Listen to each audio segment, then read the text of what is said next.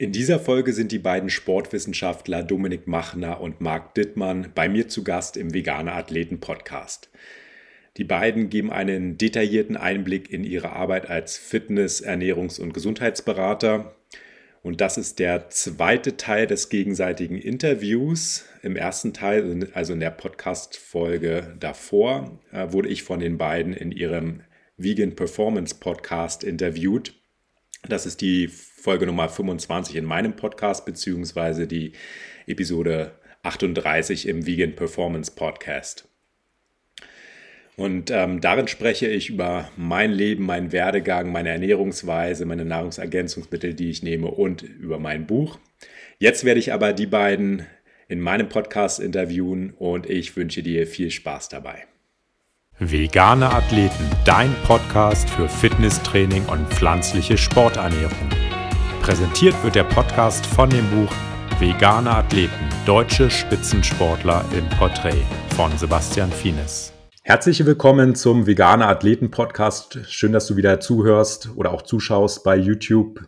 Ich habe heute zwei ganz besondere Gäste, nämlich Dominik Machner und Marc Dittmann, zwei vegane Athleten. Ähm, ja, es freut mich sehr, dass ihr beiden da seid. Herzlich willkommen im Podcast. Danke, Danke dass wir da sein dürfen. Ja, ähm, wie machen wir es am besten? Vielleicht stellt ihr ähm, euch mal kurz vor.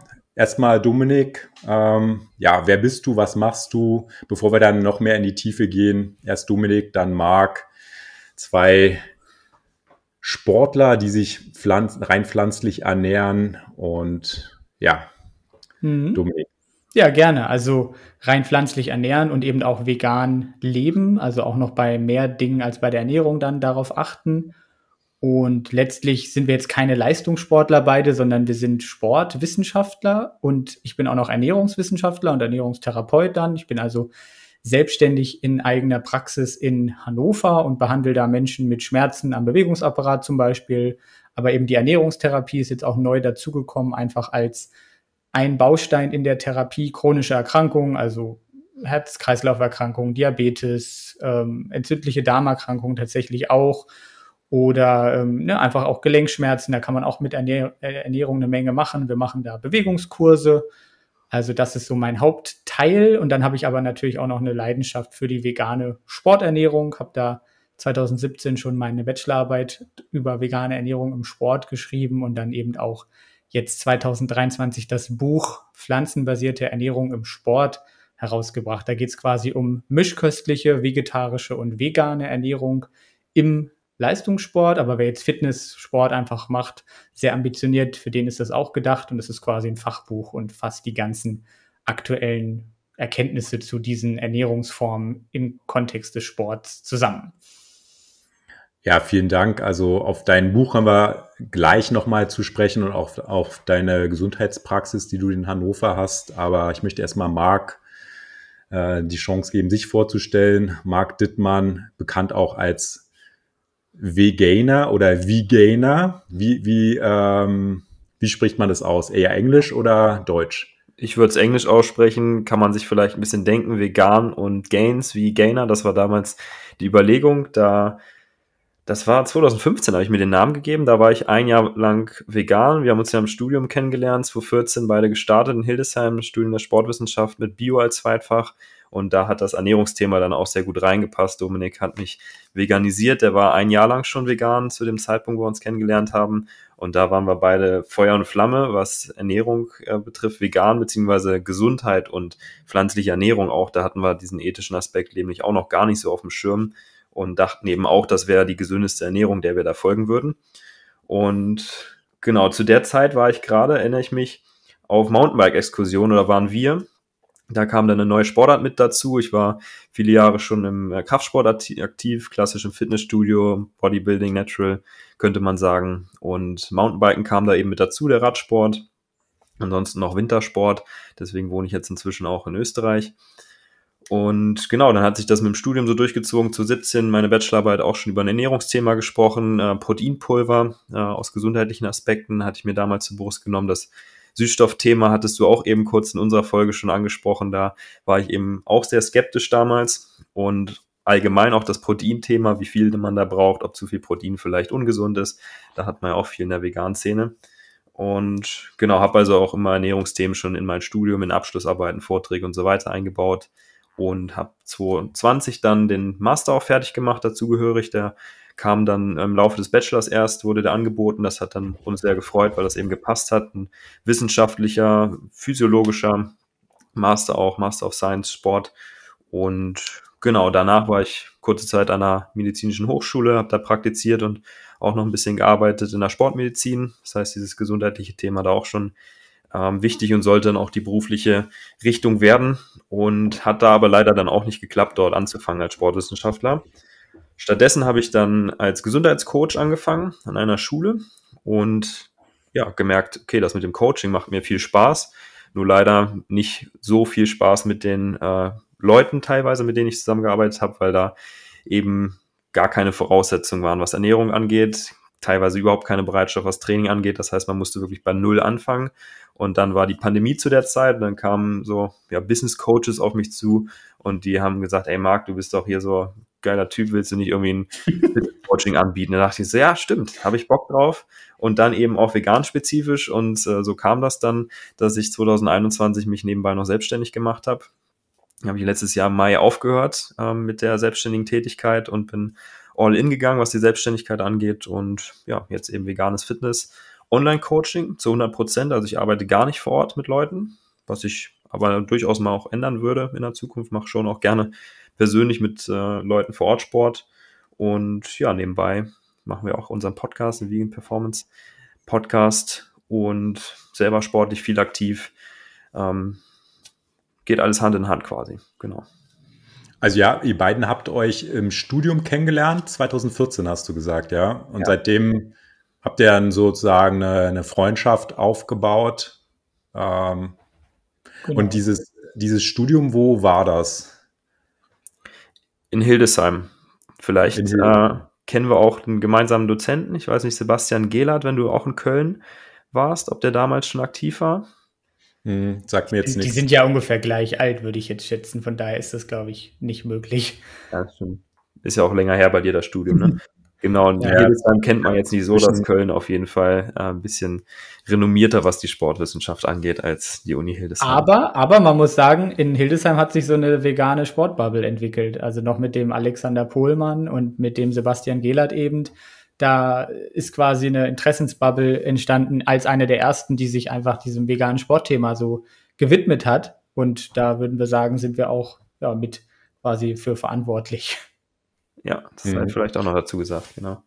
Ja, und Dominik, du warst sozusagen ein Jahr vor Marc, hast du dich rein pflanzlich ernährt. Also wie lange, wann war das und wie lange ist das jetzt her und was waren deine Motive, das zu machen? Ja, ich habe das im Januar 2014 angefangen und die Ursprungsmotivation war tatsächlich meine Gesundheit zu verbessern, besonders meine Hautgesundheit. Also ich habe als Jugendlicher ganz stark unter Akne gelitten und dann hat mir tatsächlich ganz random ein Kieferorthopäde empfohlen, mich doch mal vegan zu ernähren. Können man sich jetzt streiten, was ein Kieferorthopäde mit äh, veganer Ernährung äh, wissenstechnisch am Hut hat, aber er hat mir das empfohlen. Okay, komischer Typ, weiß ich nicht. Hm. Dann habe ich aber dann das noch von einer veganen lebenden oder äh, pflanzenbasiert äh, sich beschäftigenden Ärztin erfahren. Und dann habe ich das einfach ausprobiert, beziehungsweise habe eigentlich erstmal die Milchprodukte weggelassen, mhm. weil das so das Hauptding irgendwie sein sollte. Damals wurde mir das gesagt.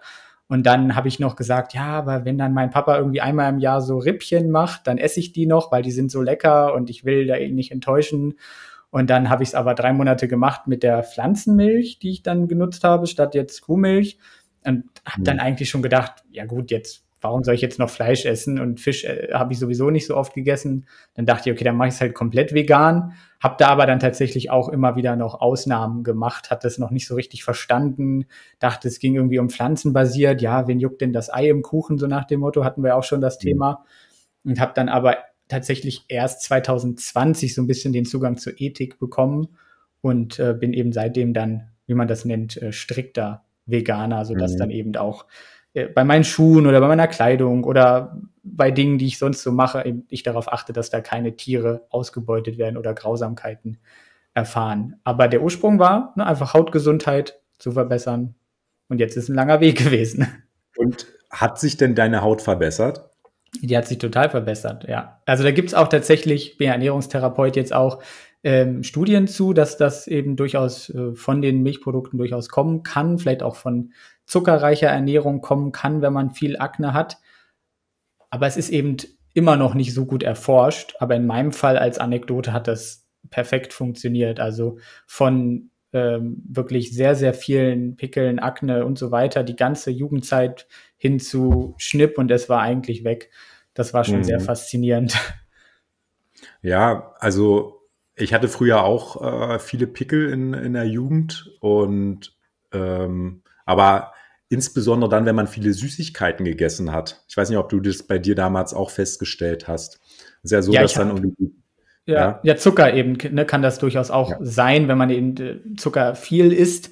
So im Nachhinein betrachtet habe ich natürlich auch meine gesamte Ernährung dann ähm, einfach insgesamt gesünder gestaltet. Also wer weiß, ob es nicht vielleicht auch geklappt hätte, wenn ich jetzt insgesamt einfach gesünder, vollwertiger, mischköstlich mich ernährt hätte. Vielleicht. Ähm, aber bei mir war es dann eben dieser Schritt zur pflanzenbasierten Ernährung, der dann eben natürlich viel einhergeht mit diesen Dingen, dass man eben dann zum Beispiel auch weniger Süßigkeiten isst und mhm. das alles in Kombination. anders damit auseinandersetzt mit dem Thema, ne? Genau. Intensiver. Ja. Ja. Weil es auch 2014 ehrlicherweise kaum vegane Süßigkeiten gab. Ne? Also ja. Ist einfach so. Ja. Und dann ähm, ist es dazu gekommen, Marc, dass du dich von äh, Dominik inspirieren lassen hast und dann selber ein Missionieren. Jahr. Missionieren, okay. Also ganz Warst du damals missionarisch unterwegs, Dominik? Ähm, tatsächlich eigentlich nicht, aber ich habe immer sehr vehement äh, doch argumentiert für meine Sache, aber ohne jetzt äh, den Leuten auf die Nerven zu gehen, hatte ich so zumindest den Eindruck. Und Mark war dann letztlich später der, der allen auf die Nerven gegangen ist, glaube ich, mit, äh, oh, wenn du das Stück Fleisch isst, der musst dich nicht wundern, wenn du später Krebs kriegst, ne? So nach dem Motto. Und äh, deswegen wirft Mark mir das aber auch immer so vor, dass ich äh, ihn quasi missioniert hätte, obwohl ich eigentlich das gar nicht so im äh, Ziel jetzt hatte. Ich dachte so leben und leben lassen, das war so damals mein Ding. Mhm. Und Marc, äh, was waren, dein, was waren deine Gründe letztlich? Also ich meine, du bist ja dein eigener Chef. Warum hast du gesagt, okay, ich mache das genauso wie Dominik auch? Ähm, erzähl mal, wie dein Prozess war oder dein, ja. ja ich erzähle das auch gerne immer im Podcast, wenn wir auf der Veginale sind. Das ist genau noch so vor mir den Moment. Wir saßen das erste Mal in unserer kleinen Gruppe in der Mensa und dann hatte ich da, ich weiß nicht mehr genau, was es war, ein Stück Hähnchen mit Reis, Gemüse oder, oder so. Oder Fisch oder so, glaube ich, war das. Oder Quark, irgendwas war es. Äh, auf jeden Fall eine Tierproteinquelle und dann ähm, ja, war ich der festen Überzeugung, und es ist ja auch rückblickend jetzt gesehen nicht falsch, dass es eine vollwertige, gesunde Fitnessmahlzeit war. Und dann hat Dominik irgendwie so nicht per Seitenhieb, aber einfach so als Hinweis gesagt, dir ist schon klar, dass das aber ähm, nicht gesund ist, die Proteine und dass die äh, zu Herzerkrankungen oder Krebs führen können oder so. Und im Gegensatz zu vielen anderen, die dann vielleicht sich dadurch provoziert fühlen und das direkt ablehnen, bin ich ein sehr euphorischer, oft übereuphorischer Mensch und fand das sehr, sehr spannend, weil ich auch damals mich schon sehr für Gesundheit auch interessiert habe, neben dem Fitness-Ding. Auch immer so ein bisschen Foren gelesen habe, eher so auf Bodybuilding, aber eben auch Gesundheit. Auch Low Carb war vorm Studium ein Thema, weiß ich noch, 2014, da war ich dann auch total Feuer und Flamme, dachte eben, oh, die bösen Kohlenhydrate, Zucker, die machen Krebs, da kann der, können die Krebszellen richtig gut von wachsen, wenn man Kohlenhydrate isst und habe dann deswegen auch so Low Carb Keto mal probiert. Das heißt, ich bin dann immer von ja, einzelnen Das wusste ich gar nicht. Wusstest du gar nicht so? Nein, nein. Ich war schon immer sehr empfänglich für so ähm, Informations- Ex experimentelle auch, Ansätze. Genau, auch so rumexperimentieren, so wie du es auch gesagt hast, Sebastian, mit Ernährung, auch mit Heilkräutern zwischendurch. Das kam dann später noch mit da, mit da rein. Aber hab dann einfach Domik da voll vertraut. Er hat einen super kompetenten Eindruck auf mich gemacht. So immer so ein Nerd gewesen, auch was irgendwie äh, Wissen angeht, auch im Studio mit seinen Vorträgen. Hat mir dann ein Buch empfohlen.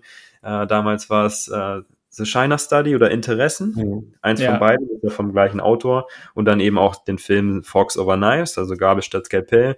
Und diese Doku war es dann, die mich komplett überzeugt hat, so aus gesundheitlichen Gründen, dann auch vegan zu werden. Und dann war ich auch ziemlich, ja, radikal, würde ich sagen, oder auch, ähm, ja, missionarisch eben auf die Leute und bin da immer sehr auf die zugegangen, in der Familie, im Freundeskreis. Und habe da durchaus einige MitstreiterInnen gefunden, aber auch auf viel Ablehnung gestoßen, denke ich. Zumindest glaube ich das. Also ich, mir wurde es nicht so oft kommuniziert, aber ich denke, dass ich auch viele Leute damit äh, böse verschreckt habe. Und die Leute, die dann damals mitgezogen sind, die sind heute aber auch fast alle wieder äh, zurückgesprungen, seitdem ich einmal gemäßigter oder nur noch ethisch das Ganze versuche zu begründen. Mhm. Sehr cool. Dominik, äh, Marc hat gerade die China Study angesprochen. Ähm, ja, wie stehst du heute dazu? Also die, das ist ja eine, eine über viele Jahre angelegte Studie gewesen, die mit halt mit Chinesen durchgeführt wurde und da letztendlich äh, ist bei rausgekommen, dass tierische Eiweiße Krankheits, krank, diverse Krankheiten ähm, verursachen, ja, Zivilisationskrankheiten fürs Herz-Kreislauf-System bis hin zu Krebs. Ähm, wie stehst du denn ähm, zu dieser Studie heute? Also ähm, ist das immer noch so das Nonplusultra? Also gibt es ja auch durchaus Kritik. Ähm, mhm. Aber das ist ja ein Buch, ich habe gerade mal jetzt parallel geguckt auf Wikipedia, ähm, in 2004 ist das erschienen, die China Study als Buch. Also ich habe das ja. halt auch gelesen, war halt auch sehr ähm, ja, inspiriert von dieser Proteinforschung, die da letztendlich durchgeführt wurde im Zusammenhang mit Krebs. Ja, letztlich ist das ja eine Beobachtungsstudie gewesen, die eben per se jetzt erstmal keine ähm, ursächliche Beziehung zwischen einem Nährstoff wie Protein und einer Krebserkrankung zeigen kann. Und letztlich ist es eben heutzutage nicht dem aktuellen Wissensstand, Wissensstand entsprechend, dass Proteine Krebs verursachen. Das ist nicht erwiesen, beziehungsweise könnte man jetzt sogar argumentieren, dass auch proteinreiche Lebensmittel pflanzlichen Ursprungs meinetwegen dann eher protektiv vor Krebs wirken. Also diesen Nährstoff Krebs, äh, diesen Nährstoff da mit einer Krebsentstehung in Verbindung zu bringen, ist schon eine äh, Aussage, die auf sehr, sehr wackeligen Füßen auch 20 Jahre später jetzt noch steht und damals wahrscheinlich auch schon stand. Also da würde ich sagen, das ist nicht faktenbasiert, diese Annahme. Mhm. Ja, es ist immer so, ne, da kommen halt so neue, neue Bücher auf den Markt. Ich erinnere mich auch noch an die Weizenwampe. Kennt ihr das? Habe ich auch gelesen, habe ich auch gelesen. Genau, und da, ja, das ist ja auch zum Bestseller geworden. Dann haben halt die Leute angefangen, sich irgendwie alle komplett glutenfrei zu ernähren, ähm, alle Backwaren weggelassen, Nudeln und so weiter. Und das ist ja mittlerweile auch so jetzt nicht mehr. Ne? Aber am Anfang war die Euphorie groß, sich daran zu halten, ne? ähm, diese ganzen ähm, Getreideprodukte wegzulassen. Und mhm. ähm, grauenhaft.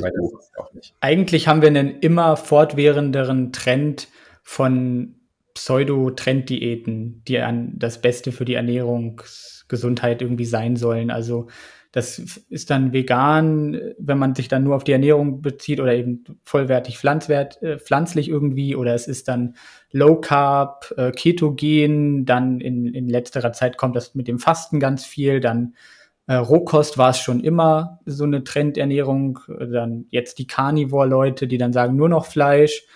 Also wir haben einen unabbaren Strudel von Dingen, die behauptet werden und dann aber nicht faktenbasiert sind am Ende wird dann der Kreis sich schließen und wahrscheinlich kommt man dann zu dieser ursprünglichen Ernährungsweise dann wieder zurück oder was. Ja, oder, oder äh, sagt einfach, okay, es kann wirklich mischköstlich, meinetwegen nach den Empfehlungen der DGE gesund sein, vegan kann gesund sein, vegetarisch kann gesund sein, Low Carb kann gesund sein, das könnte man auch sagen.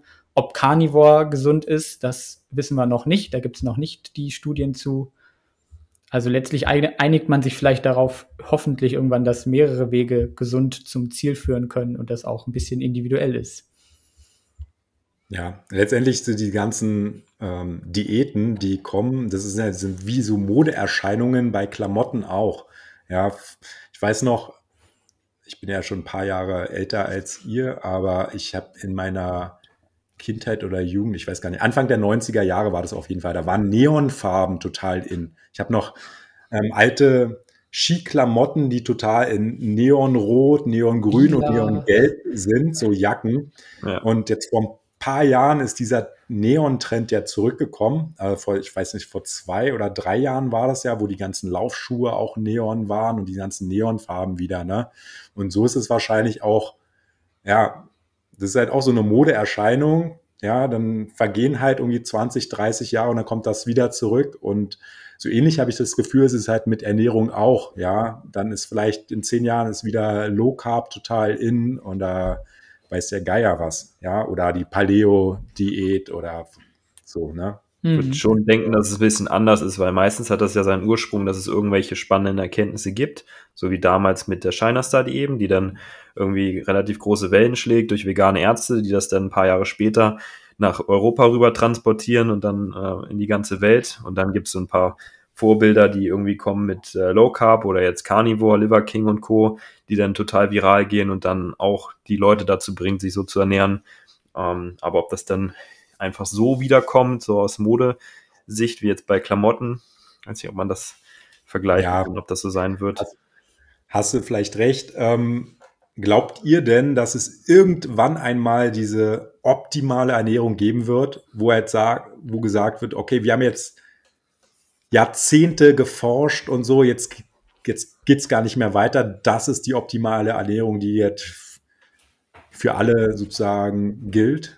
Oder ähm, wird es das nicht geben? Was meint ihr?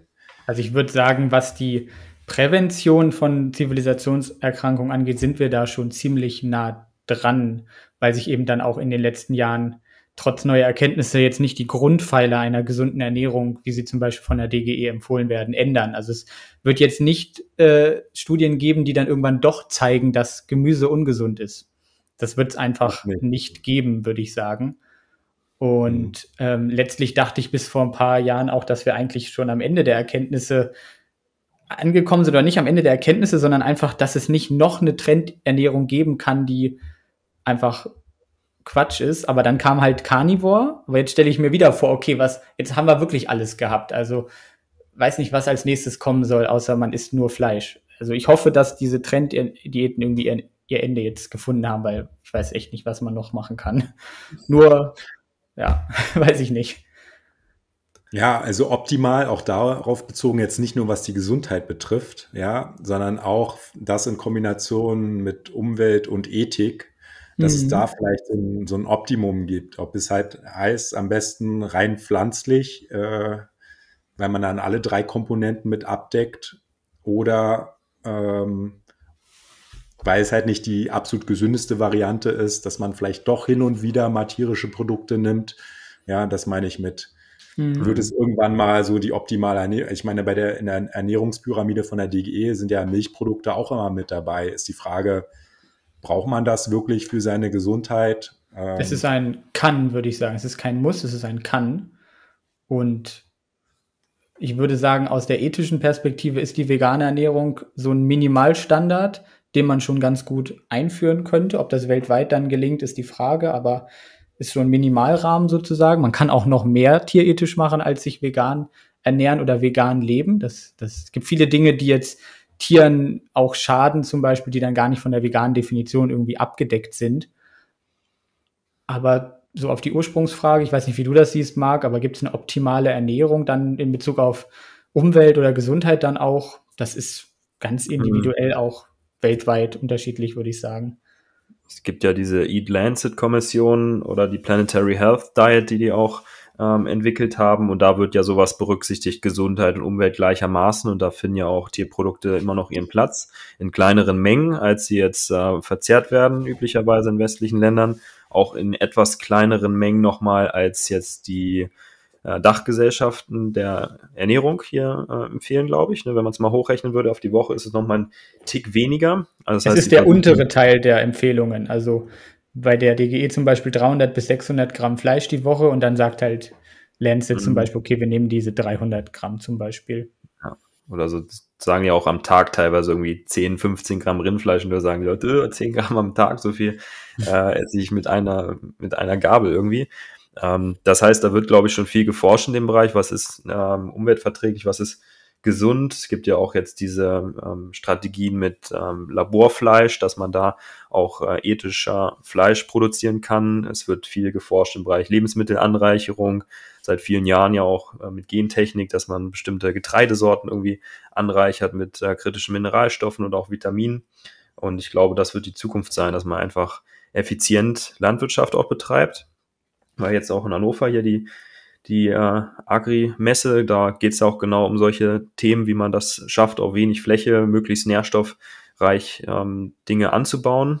Und ähm, wie viele Tierprodukte da jetzt mit reinspielen, äh, ist jetzt die Frage. Am Ende geht es ja um die Nährstoffe eigentlich und dann ähm, ja, ist das Monopol für einzelne Lebensmittel ähm, ja wahrscheinlich gar kein Thema mehr, weil man dann auch gut anreichern kann. Da gibt es ja diverse Strategien oder auch jetzt im veganen Bereich supplementieren, kann man auch sagen, wieso ähm, muss man noch Fisch essen, wenn man Omega-3-Algenöl zu sich nehmen kann, Zink, Jod, Selen, die Nährstoffe, die sonst auch schwierig sind äh, zu bekommen über pflanzliche Lebensmittel, wenn man die einfach so einnimmt oder einfach Lebensmittel so modifiziert, so züchtet natürlich auch, dass sie diese Nährstoffe enthalten und dann müssen wir uns, glaube ich, gar nicht mehr diese Frage stellen, ist es jetzt das oder das Ernährungsmuster, was jetzt optimal für uns ist. Ich glaube, da klingt auch schon wieder so ein Gesundheitsperfektionismus irgendwo durch, den wir nicht unbedingt brauchen.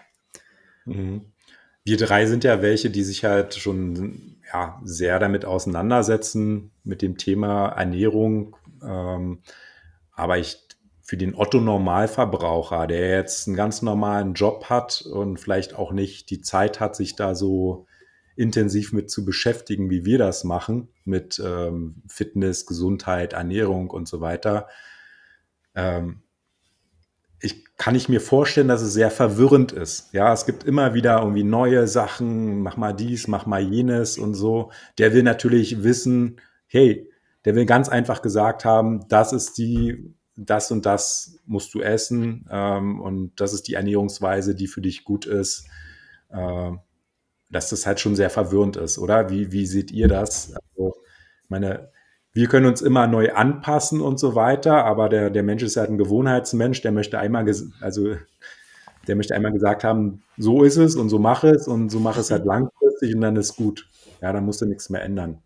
Gut, würde ich sagen, wenn jemand das so haben möchte, dann ernähr dich nach den zehn Regeln der DGE, dann bist du wahrscheinlich zu 80, 90 Prozent sehr gesund unterwegs. Also Ernährung ist auch keine Raketenwissenschaft jetzt, äh, wenn man es praktisch sieht. Wenn man nicht die ganzen Verwirrungen hat. das stimmt. Mhm. Ich würde sagen, Social Media ist da eigentlich das Hauptproblem oder generell Medienberichte über irgendwelche Ernährungsformen, sei es jetzt auch mit vegan, das äh, machen wir auch eingangs, zeigen wir diese äh, Diskrepanz, was da die Berichterstattung angeht über vegan. Die einen sagen, es ist äh, lebensgefährlich, die anderen sagen, es ist leistungssteigernd, wie mit The Game Changers eben.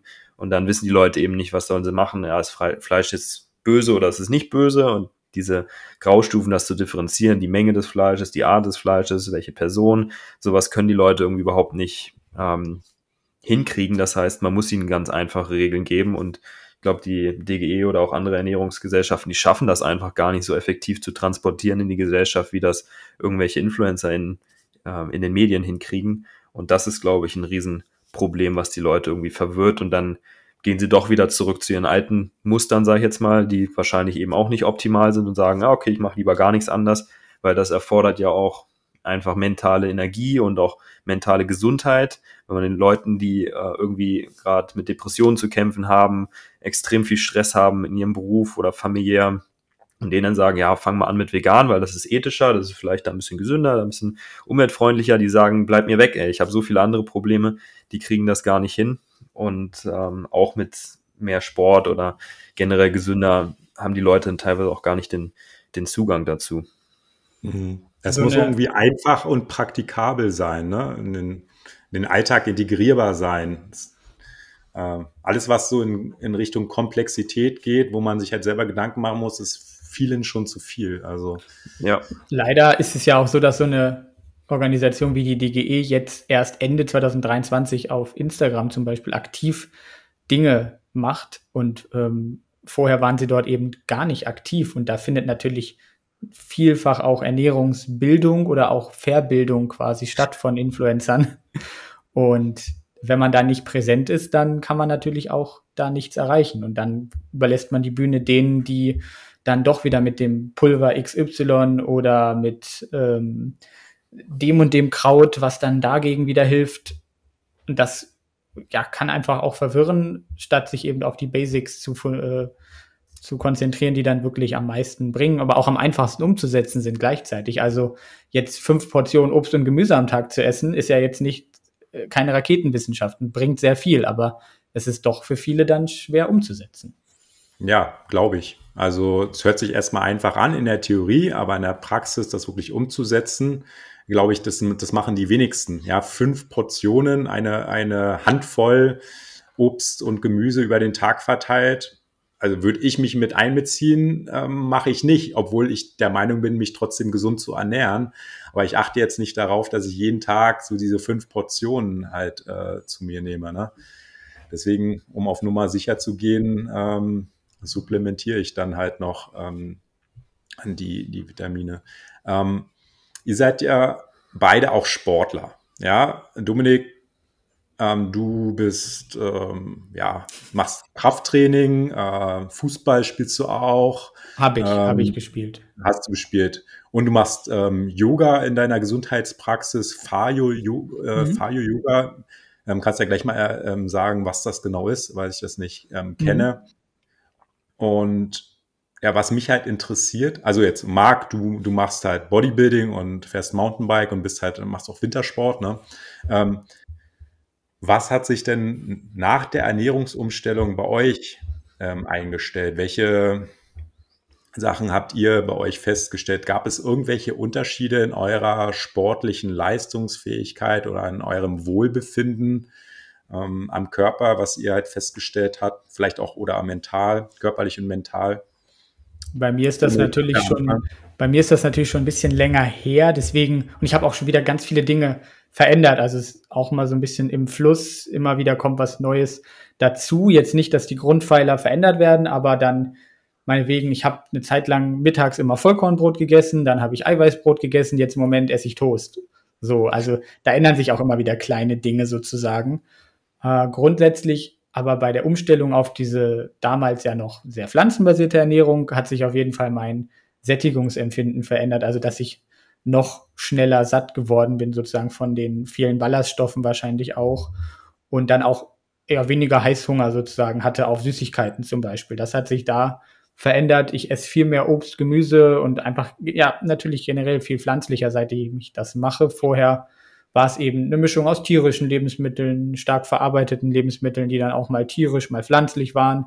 Und dieses vollwertig pflanzliche, was man ja auch bei Mischkost empfehlen könnte, das hat eigentlich so ein bisschen gefehlt und das ist bei mir dann mit reingekommen.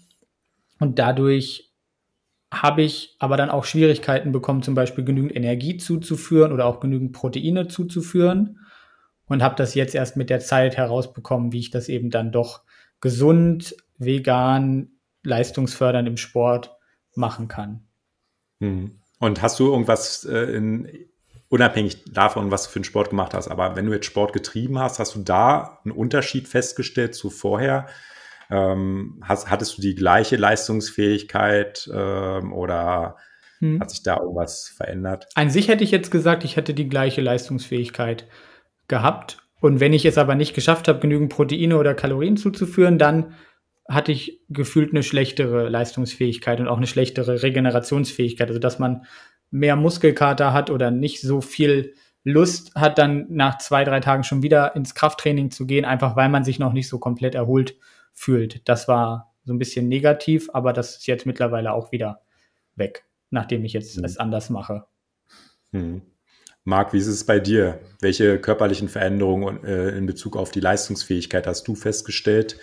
Wenn du, ja, kannst ja mal sagen, was für, für Sachen du halt sportlich machst. Ähm, mhm. Und dann, ja. Genau, zu Beginn war es eben eigentlich nur das Krafttraining, was ich dann in den ersten Semestern gemacht habe, bis dann eben das Mountainbiken dazu kam, ein Jahr später. Das heißt, da konnte ich jetzt über andere Sportarten, Leistungsfähigkeiten nicht so viel sagen. Im Krafttraining hatte ich das Gefühl, ähm, erstmal nicht so viele Veränderungen zu spüren, zumindest in den ersten Monaten nicht. Hatte aber so allgemein vom Wellbeing, wie man es so sagt, irgendwie das Gefühl, doch auch fit zu sein, mittagstief nicht so viel. Schlaf war auch irgendwie besser, erholsamer, äh, brauchte nicht so viel Schlaf. Das war zumindest so mein subjektiver Eindruck. Das heißt, am Anfang tendenziell relativ positiv auch.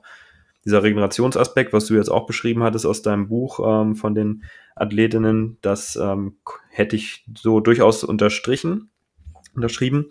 Und dann hat sich es aber eher verschlechtert. Also ich hatte Verdauungsprobleme schon von Beginn an, also war ständig aufgebläht. Das hat jetzt erstmal meinen Sport nur indirekt beeinflusst, so vom Wohlbefinden her, dass ich halt nicht so gut irgendwie die Übung machen kann. Kniebeuge mit aufgeblähtem Bauch ist halt nicht so schön wie mit flachem Bauch. Das ist einfach unangenehm, wenn man ständig Blähung hat irgendwie im Studio. Das hat wirklich sehr gestört. sind wir auch wieder bei dem intimen Thema Verdauung. Das ist auch für mich ein ähm, dauerhaftes Thema. Und das war am Anfang äh, wirklich so einer der Hauptprobleme. Also diese großen Ballaststoffmengen durch viel mehr pflanzliche Lebensmittel eben, viel mehr Hülsenfrüchte. Ich halt versucht habe, mhm. dadurch die Proteine reinzukriegen, wie man es ja oft so macht, ähm, hat eben diese Nebenwirkungen so mit sich gebracht. Und dann hatte ich auch mit dem Immunsystem ziemliche Probleme. Da bin ich immer schon relativ empfindlich. Womöglich auch wegen der Darmgeschichte. Das ist ja auch nicht äh, ganz unabhängig voneinander. Und war dann ständig krank im Winter, also Erkältung, Mandelentzündung und konnte deswegen nicht trainieren. Und das war dann gepaart eben auch mit Schwierigkeiten, die Dominik beschrieben hat. Zu wenig Energie, zu wenig Protein. Und ähm, deswegen bin ich dann auch sukzessive schlechter geworden, tatsächlich im Training. Also schwächer geworden, Muskelmasse verloren, habe ich nicht so richtig irgendwie bemerkt anfänglich und wurde dann auch wieder besser zum Sommer hin, wo ich dann da auch mal wieder meine Ernährung getrackt habe, dann wirklich ganz viel auch gegessen habe, ähm, rein pflanzlich, äh, vollwertig, habe ich es dann nochmal in einem Sommer richtig gut hingekriegt, hatte auch nochmal gute Kraftwerte, aber in dem Winter wurde ich dann immer wieder zurückgeworfen durch so Rückschläge, was eben Erkältungen angeht. Hm. Also du, du, warst, also das ist ja etwas, was ich in meinen, äh, mit meinen Interviews mit den Athleten geführt habe. Ähm, die haben mir häufig gesagt, dass die Immunsystem, also dass die weniger erkältet waren und weniger ja empfindlich waren für so Erkältungen. Bei dir war es aber anders, ja? Mhm, höre ich auch von vielen, dass sie weniger Probleme damit haben. Bei mir war es umgekehrt, aber ich höre eben auch andere ja. Leute, die das so teilen, wie ich das äh, sage. Aus ich hätte jetzt zum Beispiel auch gesagt, dass ich weniger krank bin, seitdem ich mich so gesünder ernähre. Ne, das ist jetzt nicht unbedingt vielleicht dem Veganen zuzuschreiben, aber gesünder im Allgemeinen. Ich bin eigentlich vielleicht einmal alle zwei Jahre krank oder so. Aber gut, mhm. das ist halt auch die Frage, wie viel spielt die Ernährung da wirklich mit rein? Vorher ja. war es ein bisschen schlechter, würde ich äh, sagen, aber da spielen natürlich eine ganze Menge Faktoren mit rein. Ja, mhm. auch Trainingsintensität, das war bei mir auch damals viel zu hoch. Das spielt natürlich auch mit rein für Infektanfälligkeiten. Also das kann ich dann auch nicht exklusiv damit äh, begründen. Allerdings ist das wirklich besser geworden, auch seitdem ich dann eben auch Sachen verändert habe, wie mehr Supplementierung, anfänglich habe ich eben nur Vitamin B12 genommen, die ersten zwei Jahre, glaube ich, war es fast, bis ich dann andere Sachen auch genommen habe. Ja. Ähm, Marc, du hast das Pupsen angesprochen. Ähm, was hat. Ähm, Marc hatte das ja, Rack immer für sich allein dann. Nee, ich würde gar nicht das nur aufs Pupsen beschränken, also dieses aufgeblähte Gefühl, ähm, das eher als Problem. Also viele sagen immer Blähung, Pupsen, aber man kann ja auch wirklich aufgebläht sein, ohne dass man die ganze Zeit nur rumpupsen ist. Also rumpupsen war auch verdammt viel, keine Frage, aber das, was gestört hat, war nicht das Pupsen, sondern das aufgeblähte Gefühl. Ja, okay. Ähm, was ist eure Erfahrung? Also das ist natürlich, wenn man halt mehr Ballaststoff isst über Gemüse und auch viele Hülsenfrüchte, ne, ähm, führt ja dazu ähm, letztendlich zu Blähungen. Welche Erfahrungen habt ihr gemacht? Hat sich euer Körper über die Jahre angepasst? Also ich selber habe das Gefühl bei mir selber schon gehabt. Am Anfang hatte ich halt auch äh, häufiger damit zu tun gehabt, aber dass der Körper sich an die neue Ernährungsweise angepasst hat und dass die Blähungen ähm, dadurch halt weniger geworden sind. Ähm, wie war das bei euch? Anpassung an die neue Ernährungsweise, das halt, oder äh, wird es immer noch genauso viel gepupst wie vorher? Nee, ist auf jeden Fall besser geworden ähm, inzwischen, aber am Anfang hat sich da nicht viel getan eigentlich, weil ich wirklich unglaublich hohe Mengen Ballaststoffe hatte, teilweise 120, 130 Gramm am Tag und die DGE empfiehlt ja mindestens 30 ähm, für eine gute Darmgesundheit. Das heißt, da war ich sehr weit drüber und vorher war ich eben wahrscheinlich im Bereich dieser 30 bis 40, weil ich ja schon eine gesunde Ernährung eigentlich hatte, aber eben selten Hülsenfrüchte mit drin. Und wenn man dann auf einmal Tierprodukte komplett rausnimmt und versucht nur über Hülsenfrüchte, und mit Hülsenfrüchten meine ich dann insbesondere Kidneybohnen, Kichererbsen, das waren so meine Hauptquellen. Und ähm, das ist minimal besser geworden, glaube ich, über den Zeitraum. Aber es ist natürlich auch schwer, wieder hier messbar zu machen, wenn man auch immer so hohe Mengen davon isst. Inzwischen habe ich aber kaum noch Probleme damit, weil ich Kidneybohnen und Kichererbsen kaum noch esse. Also in isolierter Form, vielleicht mal als Topping oder so auf einem Salat oder wenn es im Chili mit drin ist, aber nicht mit dem Ziel, eben damit meine Proteine zu decken. Und ähm, das ist inzwischen kein Problem mehr, aber ich würde sagen, ich kann trotzdem jetzt mehr Hülsenfrüchte, mehr Ballaststoffe tolerieren als damals. Hm. Also die Erfahrung habe ich jetzt auch gemacht, dass halt so ein Anpassungsprozess im Körper stattgefunden hat an die ähm, Umstellung der Ernährung. Ja. Dominik, hast du eine ähnliche Erfahrung gemacht? Ja, an sich auch eine Anpassung durchaus, dass das eben dann doch besser geworden ist erst, aber es war immer noch auf einem Niveau, wo man dann sagt, das kann durchaus störend sein sozusagen. Deswegen dann auch durchaus die vollwertigen pflanzlichen Lebensmittel wie Hülsenfrüchte auch dann zum Beispiel bisschen reduziert und dann ist das auch wieder in den, auf, ein, auf ein normaleres Niveau, sag ich mal, gegangen. Also es ist, mhm. es ist schon so, dass ein Anpassungsprozess stattfindet, aber ob das dann bei einer bestimmten Person schon dann gut ist oder das zufriedenstellend ist oder so ist wie vorher, wo man das nicht gegessen hat, das ist halt dann so ein bisschen die Frage. Kommen halt zwei Sachen zusammen, ne? Das eine ist halt das Individuum und da bin ich, denke ich, relativ empfindlich. Und andererseits das Ziel, ne? wenn man eine vollwertig pflanzliche Ernährung für eine nicht sportlich ambitionierte Person empfiehlt, die dann wirklich mit einer halben Dose Kidneybohnen irgendwie über den Tag verteilt so halbwegs ihren Bedarf decken kann und irgendwie nicht abnehmen möchte, nicht zunehmen möchte, geht das. Aber für, bei einer Person wie mir, wo eben das Ziel war, da auf über 3000 Kalorien zu kommen oder jetzt knapp 4000 und dann damit 150 Gramm, 200 Gramm Proteine am Tag äh, zu decken oder dann beim Abnehmen noch schwieriger, wenn man Diät macht, zweieinhalbtausend oder vielleicht nur 2000 Kalorien und dann trotzdem an eine ähnliche Menge Proteine rankommen möchte, dann wird es eben verdammt schwer und äh, deswegen würden wir das auch heute so nicht empfehlen. Mhm. Ich möchte jetzt mal auf eure tägliche Arbeit zu sprechen kommen. Fangen wir mal mit Dominik an. Ähm, du hast ja eingangs schon gesagt, dass du eine eigene Gesundheitspraxis hast. Äh, das machst du zusammen mit deiner Mama, wenn ich das richtig gesehen habe, die ähm, Physiotherapeutin ist. Du arbeitest als Sport- und äh, Ernährungstherapeut und bist auch Heilpraktiker. Ähm, arbeitest auch mit der Liebscher und Bracht äh, ja, Schmerztherapie und bist ausgebildeter Fayu-Lehrer. Ja, erzähl mal, wie deine tägliche Arbeit so aussieht äh, in Hannover in deiner Gesundheitspraxis. Genau, also meine Mutter ist ja Physiotherapeutin seit, ja, glaube, sie war jetzt 35 Jahre selbstständig, hat letztes Jahr ihre Praxis dann verkauft an einen neuen Besitzer und seitdem sind wir eben nur noch in unserem Schmerztherapiezentrum Schrägstrich in meiner Gesundheitstherapiepraxis dann tätig. Das sind so 240 äh, Quadratmeter oder so, dann in Hannover, in der, in der Stadt. Und dort haben wir dann quasi einen Bewegungsraum. Wir haben zwei Therapieräume, wir haben zwei Umkleiden und dann einen relativ großen Foyer- und Empfangsbereich, weil natürlich auch dann, wenn unsere Gruppen sind, dann ist mal eine Gruppe von 9.30 Uhr bis 10.30 Uhr und eine von 11 bis 12. Und dann kommen quasi 12, 15 Leute aus dem Bewegungsraum raus. Die anderen 12, 15 kommen aber schon. Das heißt, man braucht relativ viel Platz, damit das auch nicht zu eng wird.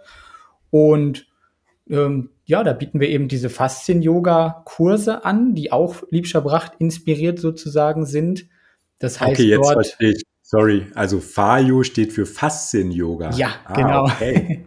ja, mittlerweile wird es ein bisschen anders klassifiziert. Dann steht das F für Food, das A steht für Awareness, das Y steht für Yoga und das O steht für Om. Aber früher war es quasi Fayo, das Faszien-Yoga sozusagen nach Liebscher und Bracht. Also das kommt da auch aus dieser Ecke her weil meine Mutter okay. da eben 2009 die äh, Fortbildung gemacht hat bei ähm, dem Ehepaar Liebscher Bracht und die Frau Dr. Petra Bracht war auch die, die mich da dann in die vegane Ecke so ein bisschen gebracht hat. Ich weiß noch, bei einer Fortbildung waren dann äh, auf so einem Tisch so die China Study, äh, Fox over Knives und hier äh, Dr. Jakobs Weg des genussvollen Verzichts oder so lag dort und dann konnte man das quasi kaufen. Und dann habe ich das quasi gekauft und habe das dann gelesen. Und so kam ich quasi in diese, in diese Richtung da rein. Mhm. Und Wusste ich gar nicht, dass Petra eigentlich ursprünglich schuld ist. Doch, doch, weil Petra hat dann auch gesagt, hier mit deiner Akne, da probier mal Milchprodukte wegzulassen und so. Also so war das letztlich dann. Ähm, und dann habe ich halt 2011 angefangen, auch schon Bewegungskurse in der Physiotherapiepraxis meiner Mutter zu geben und dann eben 2011 selber diese Bewegungslehrerausbildung nach Liebscher Bracht gemacht, 2014 dann die Schmerztherapie-Fortbildung auch nach Liebscher Bracht gemacht, habe dann ja Sportwissenschaft studiert und dann bin ich jetzt eben seit sechs Jahren eigentlich komplett selber selbstständig in diesen Räumlichkeiten. Das heißt, wie sieht mein Tag aus? Morgen zum Beispiel habe ich einen Patienten um 9.30 Uhr, dann fahre ich um 9 Uhr, äh, gehe ich quasi meistens zu Fuß zum, zur Praxis, weil das relativ nah bei mir hier dran ist, äh, mit meinem Hund meistens, wenn er nicht hier zu Hause ist. Und dann 9.30 Uhr bis 10.30 Uhr behandle ich, dann ist von 11 bis 11.30 Uhr ist eine Krafttrainingsgruppe bei uns, wo wir dann mit Bändern und eigenem Körpergewicht quasi Training äh, machen.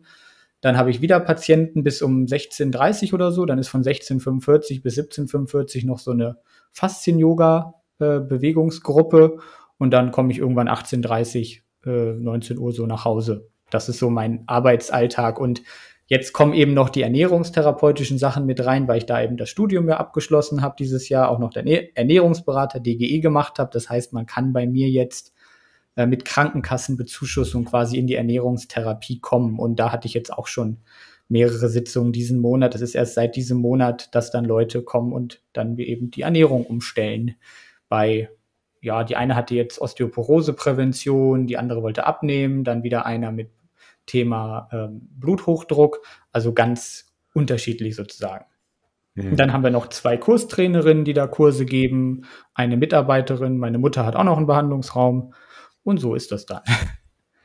Also es geht bei dir mehr in Richtung Gesundheit als ähm, Fitness, ne? Also diese ja. Gesundheit im Vordergrund und du nennst äh, die Leute, die zu dir kommen, auch eher Patienten als äh, Klienten, Kunden oder Klienten. Ja, genau, also es sind, es sind Patienten, die kommen mit ärztlichen Verordnungen dann auch oder ich diagnostiziere da selber das Geschehen als Heilpraktiker. Das ist eine heilberufliche Tätigkeit, anders als jetzt bei Marc ist, wo es dann um Fitness geht letztlich, mhm. äh, wenn ich jetzt einen 83-jährigen Patienten habe, dann will ich auch, dass der Muskeln aufbaut, dass der fitter wird, dass der sich gesünder ernährt. Aber es hat nicht diesen vielleicht auch ästhetischen Charakter in, in vielen Fällen, sondern es geht eben um äh, Linderung von Symptomen, es geht um äh, Gelenkbeschwerden, die dann reduziert werden, um mehr Energie, mehr Lebensqualität, wieder mit den Enkeln auf dem Boden spielen und nicht wie bei Marc, dass man einfach geil im Spiegel aussehen will. Das ist auch nicht alles bei mir. Ja, okay, ja. kannst du gleich nochmal mehr erzählen. Ja, kannst du gleich erzählen. Ich bin nochmal kurz, ähm, ähm, Dominik, ähm, also die Leute, die kommen dann halt auch mit einem ähm, Rezept von der, vom Arzt zu euch und das kann dann deine Mutter über die Krankenkasse abrechnen wahrscheinlich. Nee, und dann, meine Mutter in dem Sinne, sondern ich selber. Also entweder die Leute kommen zum Beispiel mit einer Verordnung für Funktionstraining, das ist ja. äh, eine, eine Fortbildung, die man als Physiotherapeut oder Sportwissenschaftler machen kann. Dann kann man ärztlich verordnetes Funktionstraining anbieten und das mache ich ja. dann. Das heißt, da kommen dann Leute in eine Gruppe rein und dann machen wir eben Übungen für ähm, eine halbe Stunde oder für eine Stunde. Dann kommen die Leute mit einer Ernährungsberatung auf Rezept sozusagen zu mir und dann mhm. arbeite ich das ab. Oder wenn jemand jetzt mit Schmerzen kommt, dann diagnostiziere ich das quasi selber als Heilpraktiker, stelle selber die Notwendigkeit dieser Behandlung fest und mache die Behandlung dann auch selber. Also mhm. es ist so ein Mix aus Privat- und äh, Kassenpraxis. Mhm. Aber dieses sagen. Funktionstraining, das läuft auch über die Krankenkasse, ja. Das kann man als Sportwissenschaftler sozusagen anbieten. Genau, also man kann diese Fortbildung machen und dann können Leute, die da die Verordnung bekommen von ihrem Arzt, können zu einem Therapeuten gehen, der das anbietet. Das ist immer in der Gruppe, nicht an Geräten erlaubt. Ja. Und dann bewegt man sich eben in der Gruppe. Ja, also wie so ein äh, Präventionskurs. Neben Präventionskurs Oder? ist es nicht. Präventionskurse bieten wir auch an, aber dann ist es ja Prävention. Ne? Dann geht es ja um Vorbeugung von Erkrankungen. Mhm. Und die Leute, die im Funktionstraining sind, die haben meistens dann schon Arthrose oder Rheumatoide Arthritis, Osteoporose, Bandscheibenvorfälle. Also die haben schon Erkrankungen und dann ist es eher therapeutisch. Mhm. Ja, und ähm, letzte Frage zu deiner Arbeit, ähm, dieses Faszien-Yoga, worin unterscheidet sich das von anderen Yoga-Formen wie ähm, Hatha Yoga äh, oder so ja. zum Beispiel. Ja, es ist ja letztlich keine Yoga-Form in dem Sinne. Yoga ist ja eine ähm, Philosophie aus Indien und das Faszien-Yoga ist jetzt aber rein westlich, eben vom Ehepaar Liebscher Bracht erdacht worden. Und letztlich geht es viel um Dehnung, es geht auch viel um Atmung und ähm, Achtsamkeit, aber es ist nicht dieses Meditative dort mit drin und deswegen äh, sind Leute, die jetzt ein klassisches Yoga erwarten, da durchaus falsch. Aber wenn man eben einfach sagt, man möchte seine Beweglichkeit verbessern, man möchte achtsamer werden, man möchte seine Atmung verbessern, dann ist man da doch richtig. Aber es ist kein klassischer althergebrachter Yoga-Stil aus Indien. Hm. Arbeitet ihr da auch mit Faszienrollen und mit Faszienbällen? Ja, das ist auch ganz großer Bestandteil. Also wir haben unsere Matten, dann haben wir die verschiedenen Hilfsmittel von Liebscher Bracht, wir haben die Faszienrollen auch von Liebscher Bracht und das ist ein essentieller Bestandteil. Das machen wir eigentlich in jeder Faszien-Yoga-Kurstunde dann auch. Mhm. Das ist ja schon mal ein großer Unterschied, weil bei dem klassischen Yoga, was man vielleicht so kennt, äh, da werden ja keine Hilfsmittel ja. benötigt. Genau. Ja, interessant auf jeden Fall ähm, deine Tätigkeit. Macht dir wahrscheinlich auch Spaß, oder? Absolut. Also ich könnte mir jetzt gar nichts anderes vorstellen. Ich habe mal drei Monate in einem Reha-Zentrum gearbeitet. Da habe ich quasi dann äh, auch so 20 Minuten Kurse im Rahmen von einer ambulanten Rehabilitation von Menschen, die dann eine Hüft-OP äh, hatten oder eine Knie-OP, also ein künstliches Gelenk bekommen haben, habe ich die betreut, war mit denen irgendwie spazieren, Gangschule nennt sich das oder dann habe ich die Trainingsfläche betreut und habe mit denen da Übungen gemacht, Trainingspläne geschrieben, aber das war so einseitig und langweilig, das hat mich einfach komplett unterfordert. Hatte ich so das Gefühl, es war auch langweilig. Ich, ich bin auch jemand, ich habe ja einen Klumpfuß quasi von Geburt an. Ich bin nicht jemand, der gerne zehn Stunden am Stück steht oder acht Stunden äh, und einfach die Leute anguckt beim Trainieren. Das, ich mag das Stehen einfach nicht. Deswegen muss ich in Bewegung bleiben oder mich auch mal hinsetzen.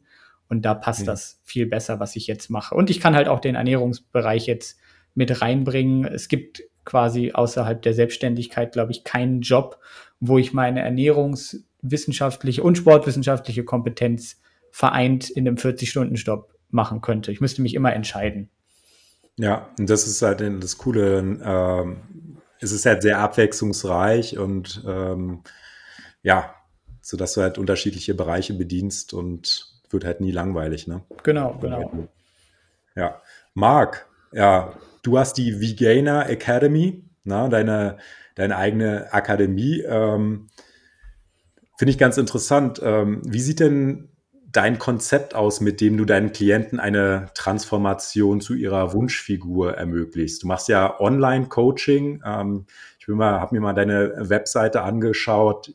Ja, wie sieht das Konzept aus, was du verfolgst? Ja, ich finde zuerst einmal diesen Gedanken auch spannend, das zu kombinieren, Ernährung und Training, so wie Dominik das gesagt hat.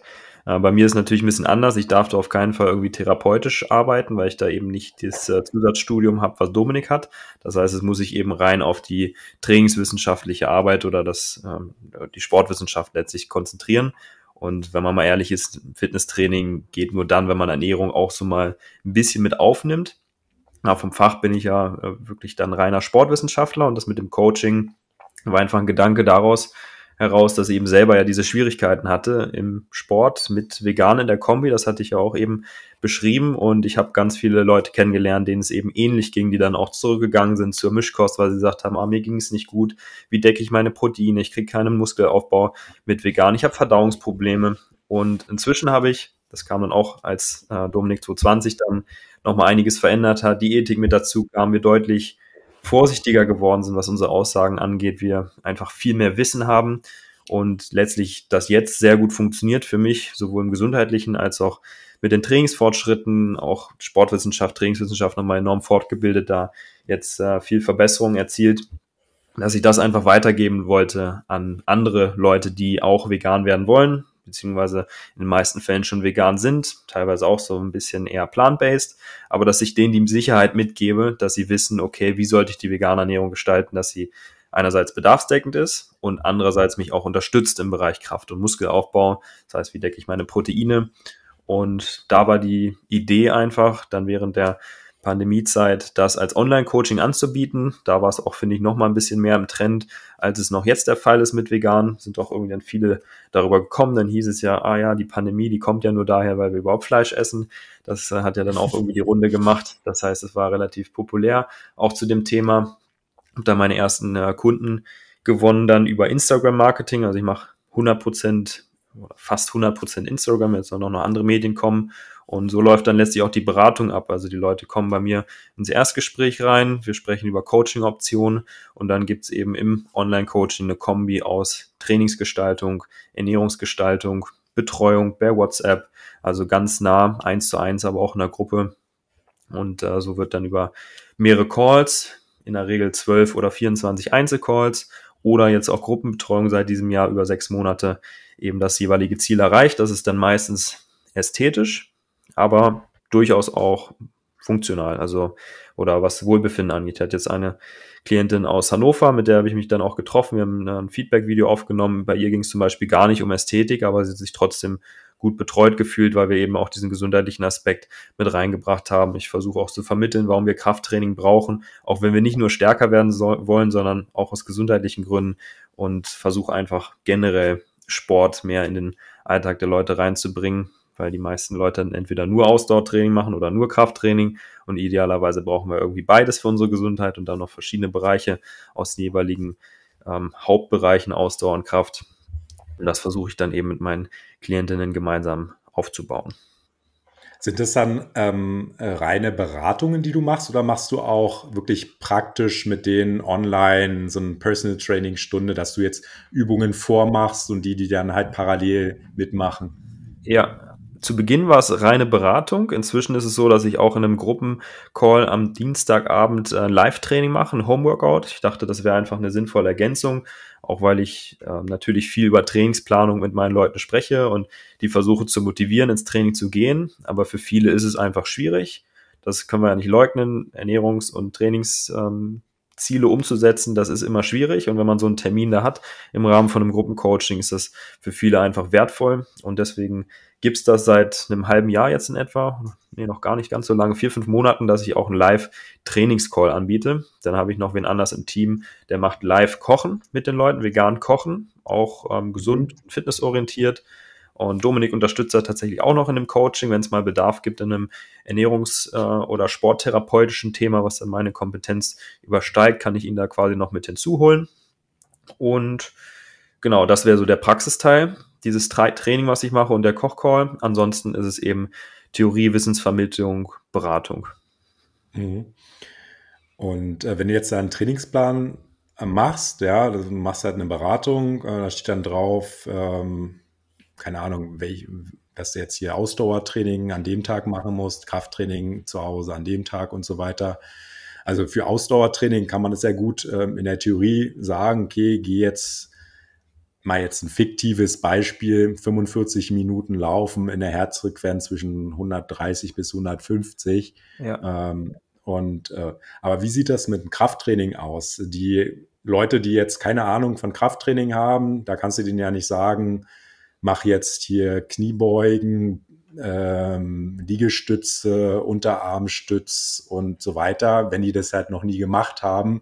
Wie bringst du die dahin, online, dass sie die richtige Technik machen und äh, ja, wie, mhm. wie sieht es da im Krafttrainingsplan aus? Ja, wir haben einen Gruppencall, da machen das natürlich die, die Einzelcalls haben, dann auch im Einzelgespräch, dass wir uns YouTube-Videos angucken, wo dann die Übungen vorgemacht werden. Ich gucke dann, welche Videos sind meiner Meinung nach gut geeignet als Beispiel. Dann habe ich in der Google Drive, damit arbeite ich ja, was die Dateien oder Inhalte betrifft, auch Videos von mir, die dann als Beispiel dienen für die jeweiligen Übungen, wenn sich die Leute nichts darunter vorstellen können. Und ansonsten gibt es die Möglichkeit natürlich dann auch mal in dem Gruppencall eine Übung vorzumachen oder ich mache die Übung da alle vor, schaue dann bei den Leuten drauf, gebe dann Feedback und unterstütze. Und ansonsten sind die Leute, wenn sie im Fitnessstudio sind, in der Regel schon so, dass sie eine gewisse Erfahrung haben, können natürlich auch auf das Studiopersonal vor Ort zurückgreifen, aber meine Empfehlung ist dann an alle, ich kann es natürlich nicht garantieren, dass sie sich abfilmen dabei und mir ein Video schicken und wir dann im Call auch über die Technik sprechen. Ich da nochmal unterstütze, wenn ich was sehe. Mhm. Aber Bewegungslernen ist natürlich durchaus eine Herausforderung im Online-Coaching, das, das ja. stimmt. Hast du das Gefühl, dass es gut in der Praxis funktioniert? Also die Umsetzung von den Sachen, die du vermittelst, äh, was für ein Feedback bekommst du oder kriegst du oft auch Fragen, ja, ey, ich krieg das einfach nicht gebacken alleine so, ich ähm, hm, Du sprichst also, wahrscheinlich so Richtung Personal Training an, ne? was so Coaching ja, limitiert. Auch in Richtung ähm, so einzelne Übungen und ja, so, so, ein, so ein Trainingsplan wirklich umzusetzen. Weil ich, ich, bei, also ich habe wirklich diese praktische Sache, ne? Die Leute kommen zu mir, ich ja. mache mit denen halt die klassische Personal Training. Ich frage mich halt nur, wie die, das halt quasi online umsetzbar ist, dass es trotzdem funktioniert, dass die Leute das halt auch machen. Da gehört ja auch Motivation von deiner Seite äh, mit dazu, dass du die Leute ja ähm, an die Hand nimmst und dass sie es auch wirklich machen. Ähm, ja. Sonst bringt es ja halt nichts. Ähm, bis hin aber auch zur richtigen Ausführung der einzelnen Übungen. Ne? Also. Ja. ja was äh, richtig und falsch angeht, da bin ich so ein bisschen anderer Meinung, was äh, so viele sagen, ähm, Richtung A, kein Hohlkreuz, dann kriegst du irgendwie direkt einen Bandscheibenvorfall, wenn du die Übung falsch machst. Ähm, da sehe ich das Ganze nicht so problematisch. Ich sage eher, dass es wahrscheinlich eben weniger effektiv ist für das, was man erreichen möchte, wenn man die Übung falsch macht, aber dass man sich direkt verletzt, nur wenn man sich mal irgendwie falsch hinstellt bei der Kniebeug oder so, da haben wir eigentlich keine so guten Daten für. Also Krafttraining, äh, Fitnessstudio-Training ist ja eine der verletzungsärmsten Sportarten, die wir so haben. Und was jetzt aber die Motivation betrifft, da, da würde ich mir an mancher Stelle natürlich schon wünschen oder auch aus Klientensicht kann ich äh, mir denken, dass viele dann oder weiß ich, dass sie eher einen Personal Trainer dann bräuchten, um genau den nächsten Schritt dann zu machen. Aber es ist die Frage, kriegt man es dann damit zur Gewohnheit gemacht? Wenn die Leute jetzt äh, ins Personal Training kommen über acht Wochen, machen sie danach weiter damit oder sind sie dann auch wieder raus? Das heißt, man muss die Leute irgendwie dann auch dazu kriegen, dass sie intrinsische Motivation entwickeln, dass sie nicht nur das Training machen, weil da der Personal Trainer nach Hause kommt oder weil sie im Fitnessstudio jemanden haben.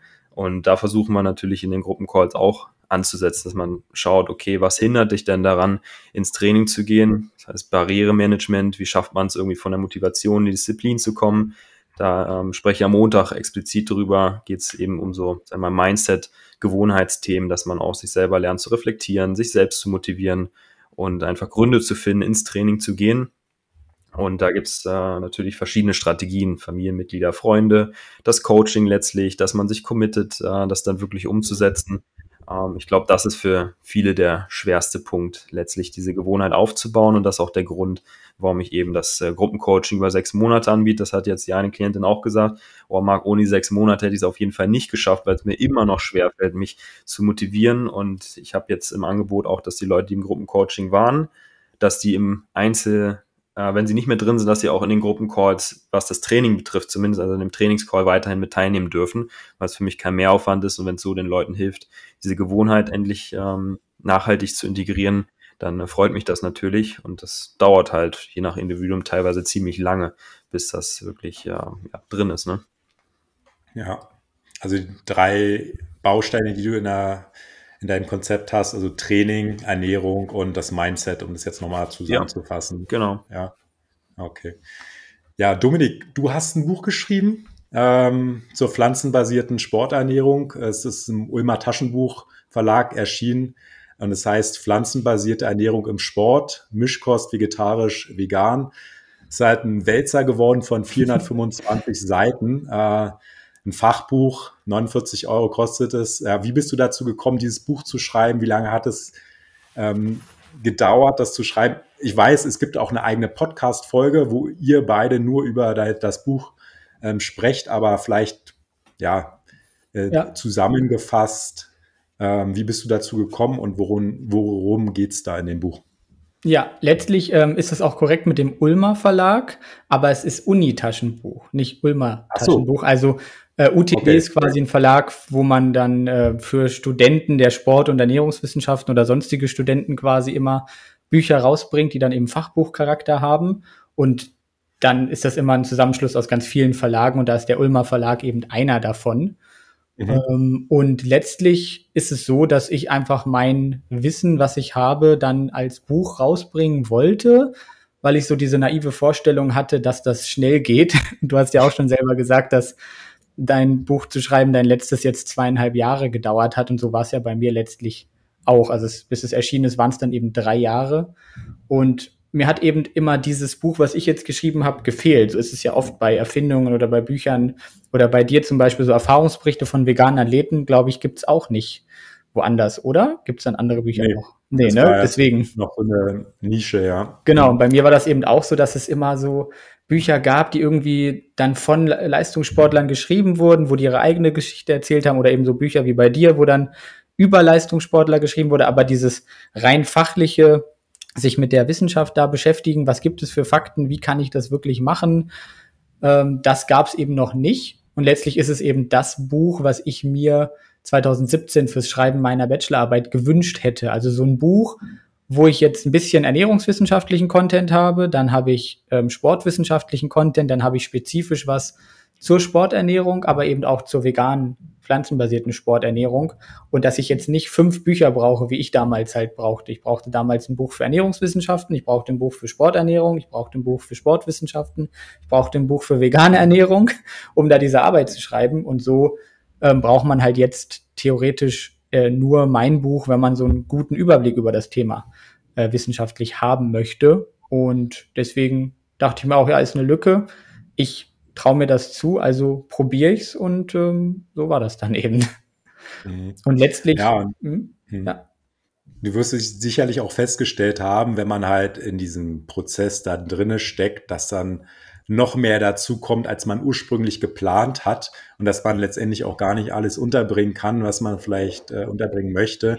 So hast du ja auch noch Zusatzmaterial, ne, was halt nicht im Buch drin ist, was man sich dann runterladen kann. Ne? Ja, da hätte halt der ähm, Verlag jetzt ähm, gesagt oder hat gesagt, das passt nicht mehr rein, das machen wir online, weil sonst wären es nochmal 200 Seiten mehr. Papier ist heutzutage teuer, dann hätte das Buch irgendwie 59, 69 Euro kosten müssen, dann kauft es keiner mehr.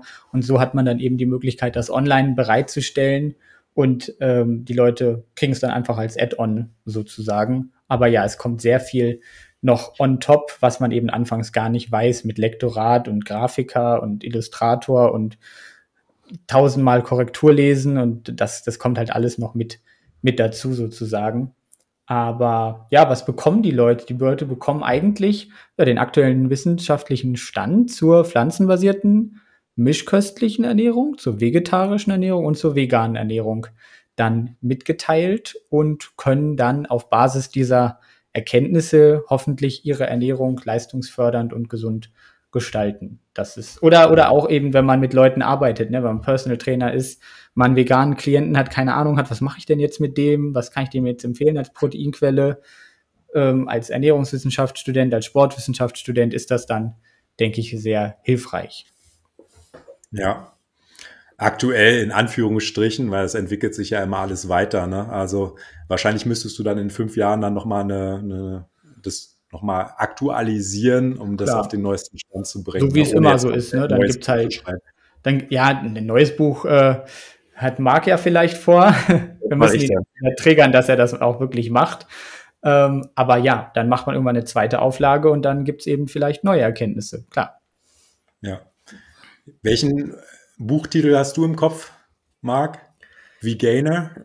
Nee, ich will sowieso von dem Namen wahrscheinlich weg, weil das äh, so eine schlechte schlechtes Personal Branding ist, wenn man da so einen äh, Namen hat, der irgendwie auch irreführend ist, ein Produkt sein könnte. Gibt ja auch V-Gainer, den V-Gainer Masse Shake von Nutri Plus zum Beispiel oder auch so eine kroatische Marke oder so, die haben Proteinpulver auch, was V-Gainer heißt. Also das ist, finde ich, ein bisschen irreführend, deswegen sollte so nicht heißen, aber ich hatte an sowas gedacht wie vegane Ernährung im Fitnesssport oder vegane Ernährung im Bodybuilding.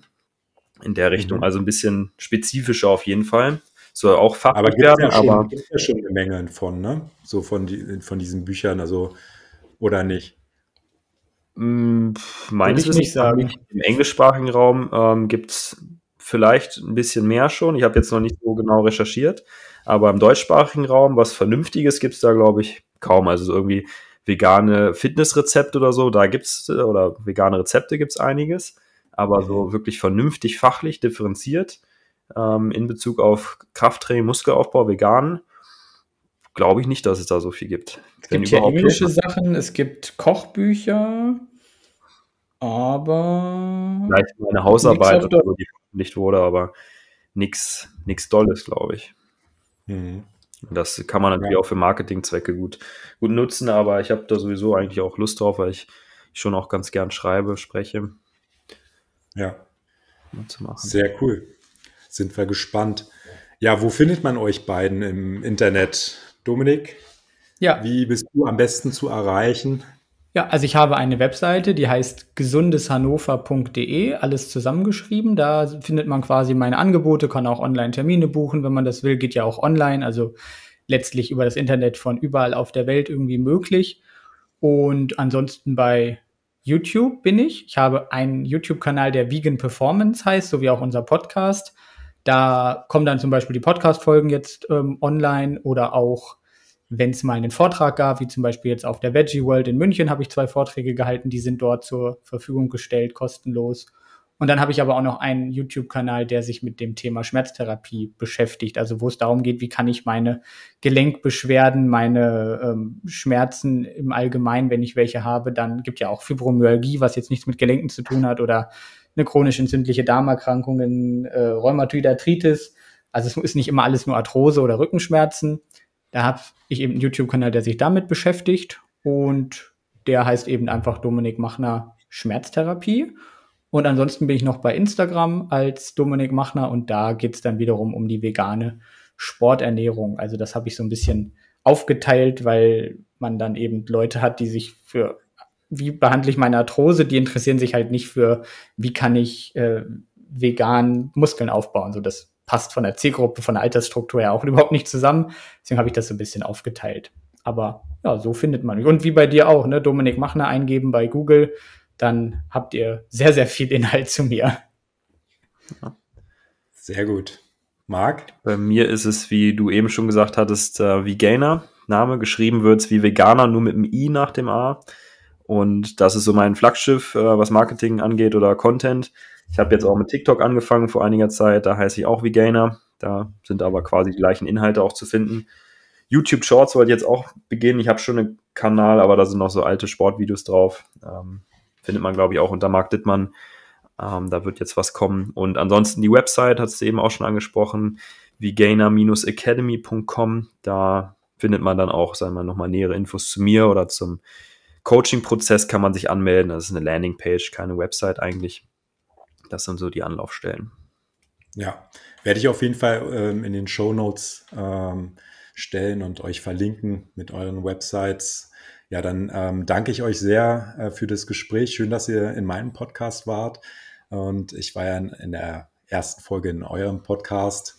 Ja, dann ähm, würde ich sagen, vielen Dank, wünsche euch alles Gute und wir hören uns bald wieder. Danke auch.